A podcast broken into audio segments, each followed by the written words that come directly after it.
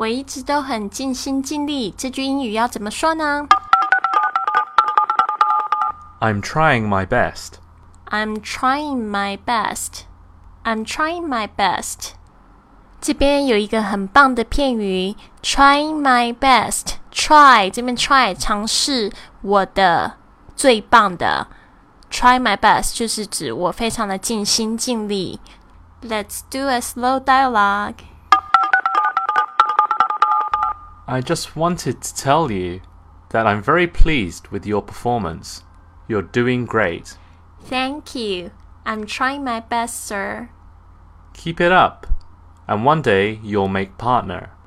这边 please 特别注意一下，本来我们都是指这个请或者是拜托当动词的时候，但是呢，别忘了加上 d 的时候呢，pleased 有非常高兴、非常开心的意思，pleased。 然后这边 Mr. Wang 说，I'm very pleased with your，他是对于什么东西非常感到满意、开心呢？是 performance。I'm very pleased with your performance。这个 performance 它是从这个字来的，perform，p e r f o r m e，perform 加上了这个去掉这个 e 呢，加上 a n c e，performance 就是指表现的意思，performance。 Mr. Wang 说：“You are doing great，你做的很棒。You are doing great。”后来这个 Lily 说：“Thank you, I'm trying my best, sir. Trying my best 就是我们今天讲的这一句，我一直很尽心尽力。”然后呢，呃，这个 Mr. Wang 就说：“Keep it up, and one day you will make partner.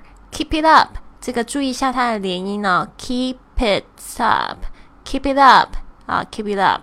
啊，就是指好好保持，呃，保持你这个工作，保持你这个工作表现。啊，之前我们有讲过一句是 keep up the good work，其实两句话是同样的意思。你可以说 keep it，keep it up，或者是 keep up the good work。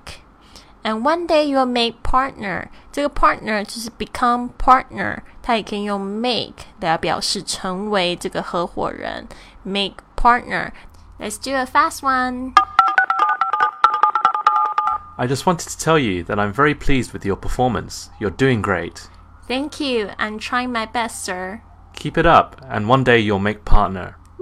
这句英语怎么说？由 Mr. and Mrs. Wang 周一到周五每日更新。